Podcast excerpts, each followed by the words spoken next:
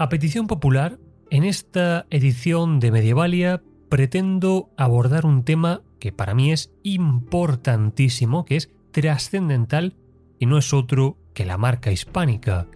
Contaros qué fue, cuál fue su inicio, su final y, sobre todo, bucear en la razón de ser de un espacio de tal magnitud y con unas implicaciones tan profundas en la alta política de la península ibérica en el siglo IX, pero también en el décimo y más adelante.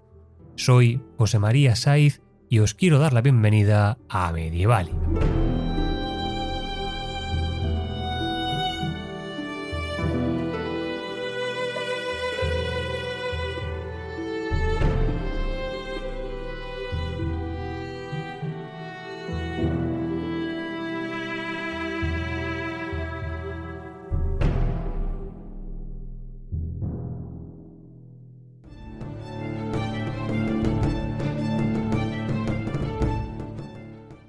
Para entender cuál es el origen y la utilidad de la marca hispánica, no podemos comenzar nuestro estudio en el mismo siglo IX, sino que debemos viajar algo más atrás, concretamente al siglo VIII.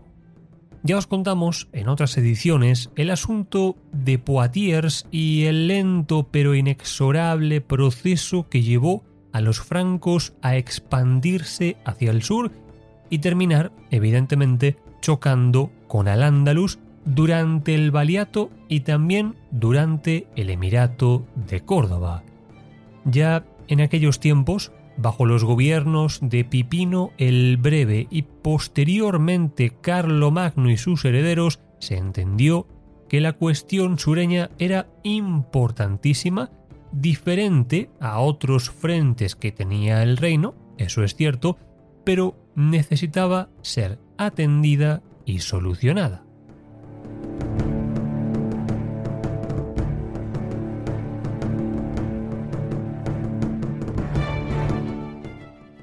Sacar al Emirato de Córdoba de las tierras que ocupaba la actual Francia no era un asunto religioso, era un asunto militar, por la propia conformación de los territorios francos y el poderío militar que demostraban los entes musulmanes, tener un vecino sureño agresivo, con ansias de expansión y con capacidad militar para poder llevar a cabo operaciones de gran envergadura era una mala idea. Había que utilizar la geografía para impedir o al menos dificultar en grado sumo una operación de gran calado al corazón mismo del reino.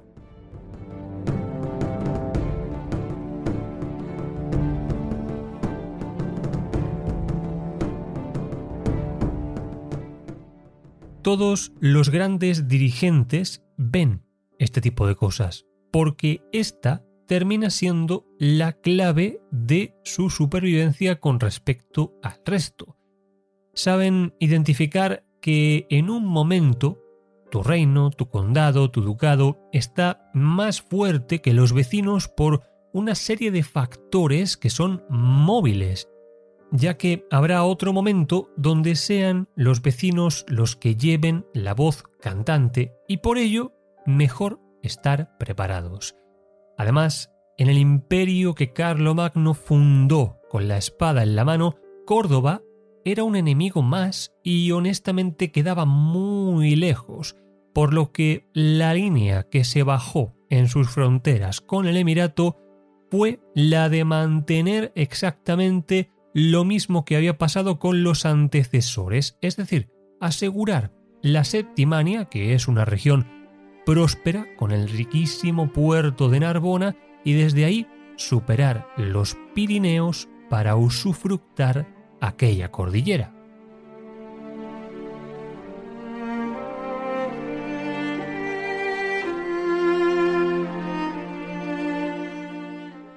Así, la toma de Girona precedió a la conquista franca de Barcelona en el año 801, al mismo tiempo que se coordinaban acciones con el reino de Asturias y se imponía con éxito a Velasco el Gascón como señor de la recién liberada Pamplona. Todas estas maniobras no son casualidad. Carlo Magno acababa de ser nombrado emperador y tenía un objetivo claro en esta zona que no era conquistar todo, no pasaba por hacer caer todas las ciudades y llegar hasta la mismísima Córdoba, no, era simplemente asegurar y balcanizar el territorio subpirenaico y hacer surgir una serie de condados bajo su mando que hicieran de tapón a un posible ascenso musulmán.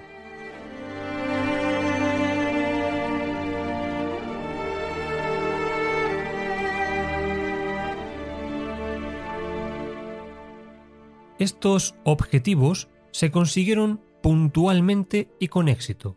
Surgieron, por ejemplo, el condado de Aragón o el de Urgel, la Cerdaña, entre otros, con un espíritu muy defensivo y concreto, sujetar a la población, plantar cara a Córdoba y servir a los intereses del emperador.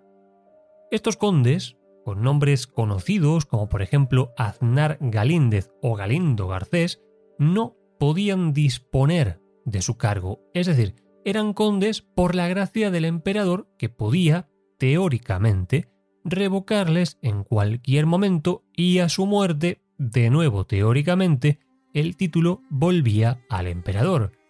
Esto es clave, pues de alguna manera está pensado para mantener el control sobre todos estos entornos. ¿Te está gustando este episodio? Hazte fan desde el botón apoyar del podcast de Nivos.